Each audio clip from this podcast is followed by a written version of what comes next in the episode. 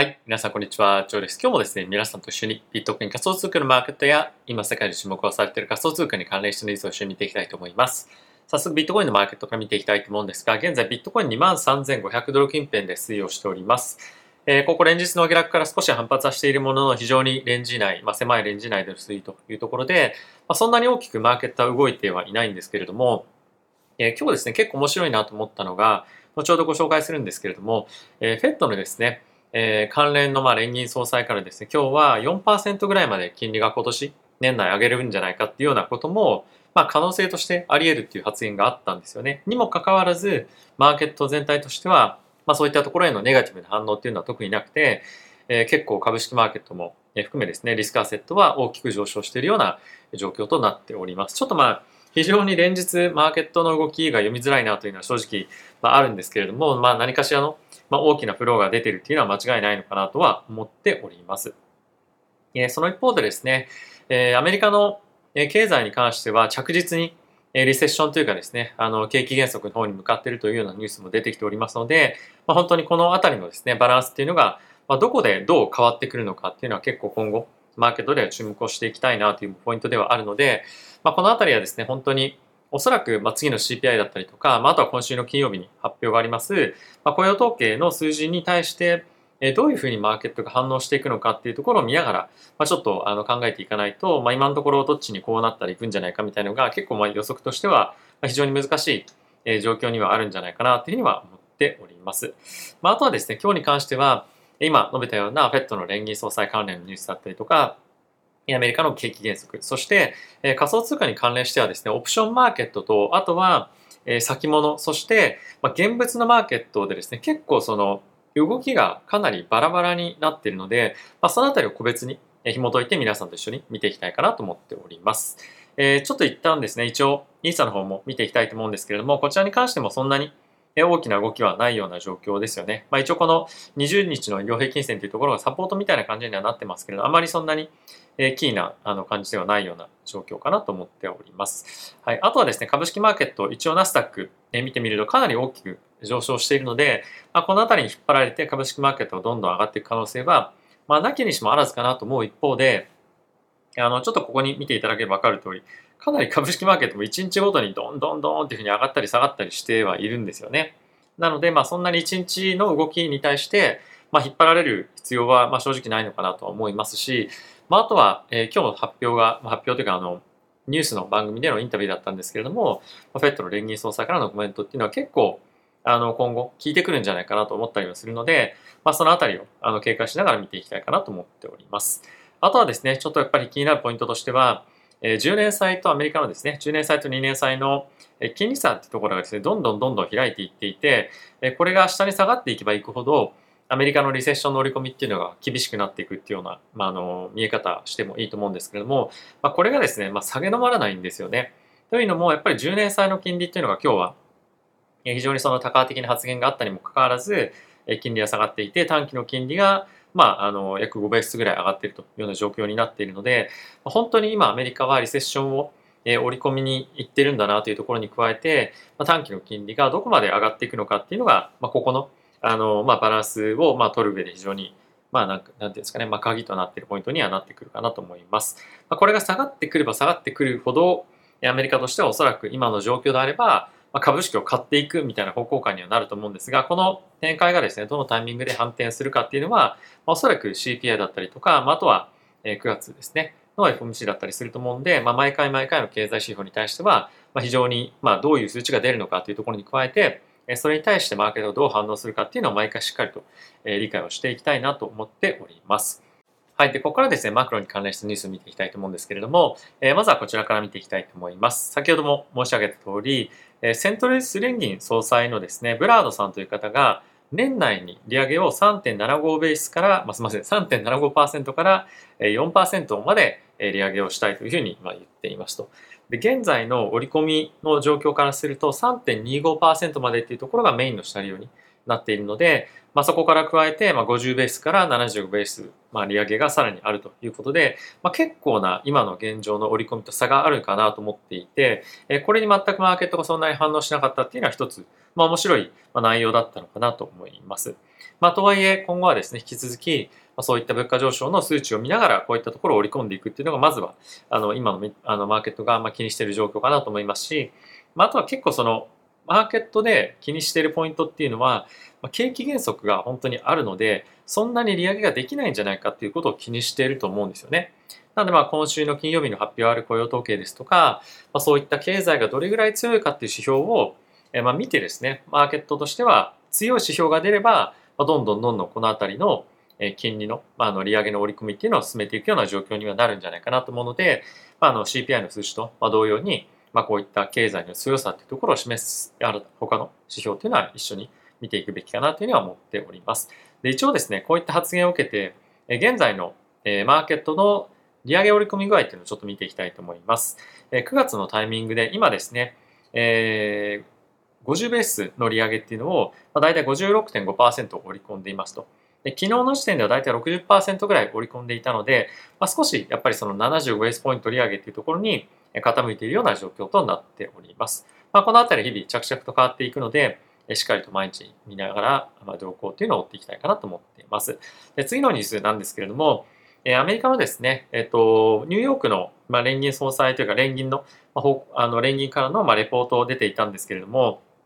今アメリカはですね、非常にその歴史的にクレジットカードの遅延が低い、ま、状況にあるんですね。まあこれクレジットカードだけではなくて、まあ、とはそのローンの返済とかにも当たるんですけれども、ま、このあたりがものすごい低い、つまり、え、非常に景気がいい、え、しっかりとしているような状況にあるというようなことが、言われていますと。で、それと同様に、今ですね、この大体数年間でものすごいたくさんのローンがアメリカ人の方がま組んでいると。で、主にはほとんどが住宅ローンと、えー、あとは、なんだっけな、えっ、ー、と、車のローンというふうに言われているんですね。で、これしてみたいいただければ分かる通り、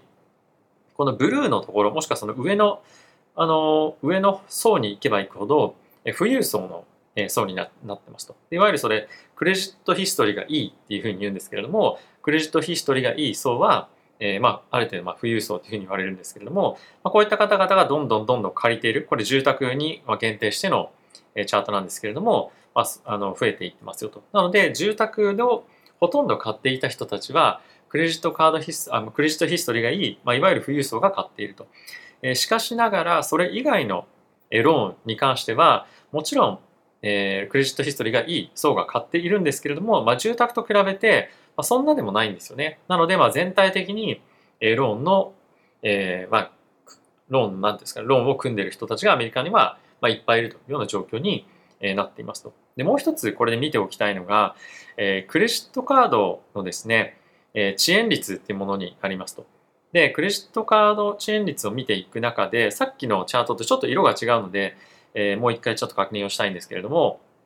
え、この下のブルーのライン、下の、下の方にある線に行けば行くほど、非常にクレジットヒストリーが高い人たちになってますと。で、上に行けば行くほどクレジットヒスクレジット、えー、ステータスですね。ま、あの、クレジットの、えー、なんだっけ、クレジットスコアか。クレジットのレーティングが、まあ、あの悪い人たちになっていて、ここに来てですね、急激に、えー、この遅延率っていうのが上がってきていますよと。で、えー、これはですね、同様に下がですね、上のがクレジットカードの遅延率。で、下のが住宅じゃなくて、すみません、えっ、ー、と、自動車ですね。自動車ローンの遅延率になってきていますと。で、ほとんど一番クレジットヒストリーがいい人たちは、上がってないんですよね。ただし、それ以外の人たちに関しては急激にちょっと上がってきてる動きがあるので、この辺りを見てみると本当にアメリカの今の経済の状況が少しずつやっぱり悪くなってるんだっていうのは、あの、まあ、如実に分かる一つのサインかなと思いますし、まあ、今みたいな歴史的に遅延率が低いような状況っていうのは、もう終わりだっていうふうに今回のタイトルではあのあるんですけれども、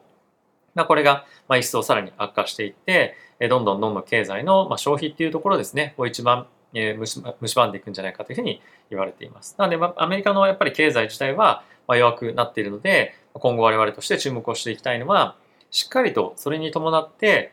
えー、物価上昇率が下がっていくのか、もしくは上げ止まっていくのかっていうところを、まずは一つのポイントとして、ね、見ていきたいかなと思っております。はい。で、ここからですね、仮想通貨に関連したデータニュースですね、見ていきたいと思うんですが、えー、まずはオプションのマーケットを見ていきたいと思います。で、ビットコインのマーケットに関しては、そんなにですね、まあ、昨日、今日ぐらいは非常に、まあ、強く、強い数字が続いているんですけれども、まあ、ここの1日2日でまた急激にガーンって来てるっていうよりも、まあ、結構フラットになってきてるんですね。なので、傾向としては、コールオプション、つまりアップサイドを狙うような取引っていうのは非常に活発に行われている水準ではあるんですけれども、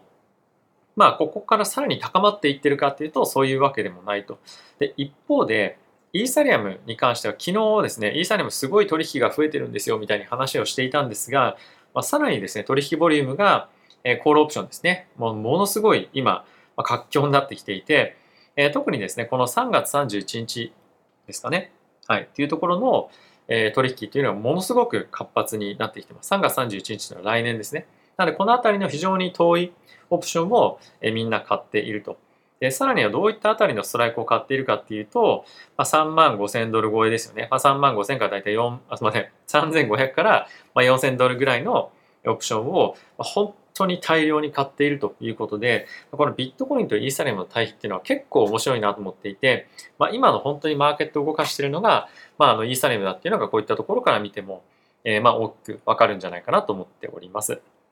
はい。で、続いてなんですけども、じゃあビットコインもう少し見ていこうというところで、ビットコイン弱気なのかっていうと、まあ、あんまりそういうわけでも正直、今のデータを見ているとないんですよね。で、まず一つ見ていきたいのは、マイナーの人たちがここ最近ビットコインずっと売ってますよみたいな話があったかと思うんですけれども、えー、この題で数週間に関しては、ビットコインのですね、売りっていうのをマイナーの人たちがやめてるんですよね。で、この黒い線がビットコインの価格の推移になっているんですけれども、大きくそこを売って、今ちょ、最近ちょっと戻ってきているような状況ですね。で、この紫のラインに関しては、マイナーの人たちのビットコインの保有量というものになっていますと。で、ここで大きくビットコインの売りがドーンとあったんですけれども、その後はですね、そこをつけたような状況の時からは、まあ、あまり積極的な売りっていうのは見られないので、マイナーの人たちとしては一旦、ビットコインの売りみたいなものは、まあ、終わったんじゃないかみたいな感じで、今このクリプトクワントのデータを見ながら、まあ、一つ分析をされています。なので、まあ、これっていうのは、あの、ビットコインの売りが終わったっていうので、まあ、あの、ものすごく買われてるっていう状況とは少し違うんですよね。なので、ここは一つ、まあ、注意をしておきたいポイントにはなるのかなというのは思っております。でもう一つなんですけれども、えー、まあ、じゃあ、それで、じゃあ、マイナーの観点からは分かりましたと。まあ、そんなに売りが積極的になくなったんですねというところと、まあ、あとはですね、ビットコインのそのデリバティブマーケットの状況を見てみましょうと。で、何を見ていきたいかっていうとですね、え今日はですね、まあ、こちらですかね。を見ていきたいと思います。これ何かっていうと、現物の価格とビットコインの3ヶ月先物の、えー、値段の差になりますと。で、これはマーケットが非常に調子がいい時、もしくはその平常時に関しては、現物よりも大体先物が4%から8%ぐらいプレミアがプレミアムが乗った価格で推移をしていることが非常に多いわけなんですけれども、まあ、現状でもまだやっぱり3%ぐらい、特にここ直近で下がってきてしまってるんですよね。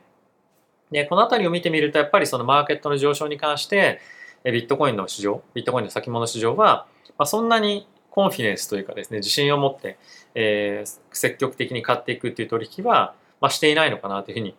思っています。逆に、これが少しプレミアムが下がってきているっていうのは、ビットコインの現物を買って、ビットコインの先物を売って、まあ、裁量取引をしているというような状況に、まあ、なっていますと。なのでまあこの辺りを考えてみてみると、えー、ビットコインの価格に関しての上昇へのそのダウトっていうか疑いみたいなものはマーケットで非常に強くあったりはするのかなというのは思ったりはしています。で、もう一つ面白いのが、ここ最近ですね、この緑の線がビットコインの価格の推移なんですけれども、これが最近戻ってきてますよね、ビットコインの価格が。で、その一方で、えこの赤い線がえビットコイン、すみません、えっ、ー、と、USDC のえー、クジラの人たちが持ってる、まあ、USDC のボリュームですね。で、この黄色の線が USDT、テザーの、テザーのクジラの人たちですね。テザーの黒いクジラの人たちが、えー、持ってる USDT のテザーのボリュームになります。で、これどちらもですね、ここ最近の、まあ、ボトムをつけたあたりからですね、ものすごく、えー、USDC も USDT、テザーも買われてるんですよね。で、プラス今ここ最近の大きなビットコインの、まあ、リバウンドにえー、まあ、対しても、まあ、しっかりとこのあたり USDC だったりとか USD テザーについては積み増していってると。なのでやっぱり今のマーケットとしてはここからじゃあどんどんどんどん現物でも、えー、先物でもビットコイン買ってってやろうみたいな感じには、まあ、ないっていうのはこの辺りを見ても、まあ、わかるかなと思いますし特にクジラの人たちの動きとしては、まあ、まだそんなに焦って買うことはないんじゃないかっていうような見方をしているというのがこういったところからも一つわかるんじゃないかなと思ったのでご紹介をさせていただきました。で最後にですね一つえー、僕のちょっとあの、ショート動画の方でもあのお送り差し上げたんですけれども、ソラーナのウォレットでハッキングがありましたと。でソラーナだったりとかファントムのウォレットでハッキングが、まあ、あったというような状況だったんですけれども、えー、なんかですね、あの秘密鍵が流出したみたいな噂もあったんですが、まあ、そうでは実際なくて、ソフトウェア、まあ、例えばアプリの中の、えーまあ、問題があったんじゃないかっていうふうに、ま、言われています。で、僕のですね、あの、友人も、ステップのですね、ソラーナの靴が盗まれていたりとか、まあ、あとは USDC が抜かれていたりとか、ステップのをやってる人でも結構被害があったっていうようなことも言われていたりとか、あと僕もちょっとですね、あの、ツイートをしたんですけれども、なんかログインできなくなってたりとか、そういったこともあったりとかして、結構幅広く、えー、いろんな僕の周りの人でも被害があったような状況かと思ってます。ちなみに僕の奥さんもこれステップ持ってるんですけれども、僕の奥さんは何もなかったということで、まあ人によって被害あったりなかったりかと思います。で、こういったのがやっぱりあると、まあ、かなり、あの、やっぱり資産の保全っていうのがどういうふうにやっていったらいいのかっていうのは、また議論になるかと思うんですけれども、今回非常に面白かったのが、えー、一つ方法としては、ハードウェアウォレットに、レッジャーとかですね、まあ、あの、クールウォレットとかに移すっていうのが一つ方法としてあった中で、もう一つの方法は、えー、バイナンスとかバイビットの、まあ、セントラルエクスチェンジですね、まあ、セントラルエクスチェンジに、えー、送るという方法が、えー、まあ、取られたと。で、かなりやっぱりその、テク、あの、セキュリティという観点からすると、ここ最近のやっぱりそういった取引所のセキュリティってかなりやっぱ強くなってきてるというイメージがあって、まあ、下手にですね、その、まあなんだろうな、あの、どことかっていうのはあんまり言いたくないんですけども、まあ、あの、DeFi とかに、あの、ステーキングしたりとかよりも、やっぱり中央集権的な取引所に置いてお置いておく方が、まあ、結構安全っていうのが実際に、あの、今も、まあ、あったかと思うんですよね。なので、まあ、今後どういうふうに資金を、えー、ちゃんと保全しておくのかっていうことに、まあ、考えてみると、まあ、やっぱりその、まあ、中央集権的な取引所に置いていくっていうのも一つありだと思いますし、まあ、あとはしっかりと、まあ、レッチャーとかですね、そういったものを持っておくことによって、まあ、例えば携帯紛失とかすると、あの、かなり大きな問題になったりとかすると思うので、まあ、そういった別のところにしっかりと保全をしておくというのもやっぱり重要なのかなと思うので、まあ、セキュリティに対しての意識っていうのも、まあ、こういったところを経て、え、徐々にちょっと変わっていったりはするのかななんていうのを、まあ、考えてはいました。はい。ということで、えー、皆さんいかがでしたでしょうか？ちょっとですね、先日からまた背景変えたり、まあ、あのやり方変えたり、あとはちょっと動画の長さも少しずつ今日はちょっと長くなってしまったんですけれどもえ、短くしたり、ましようかななんていうのを考えたりはしています。まあ、とは企画として週末に関しては、えこういったニュース関係のものというよりも、僕がにあの1週間の中で見つけた面白いレポートとかっていうのを、まあ、翻訳して、翻訳しながら皆さんにお伝えをしていくってことを、まあ、やってみようかなというふうに思ったりはしています。まあ、あとはですね、皆さんからも非常に多く言及がありました、あの、まあ、有識者をお招きしてのえ、まあ、コラボ動画というかですね、僕がまあちょっと話を聞くみたいな状況になることも非常に多々あるんですけれども、まあ、そういったところを継続してやっていきたいなと思っております。まあ、これからも皆さんにとってま非常に実りが多いような、えできるだけそういったコンテンツを作っていきたいと思いますので、え今後ともよろしくお願いいたします。まあ、あとはですね、ぜひ応援してもいいよという方でまだチャンネル登録されてない方いらっしゃったら、えー、ぜひチャンネル登録していただけると非常に励みになりますのでよろしくお願いいたします。ではまた次回の動画でお会いしましょう。さよなら。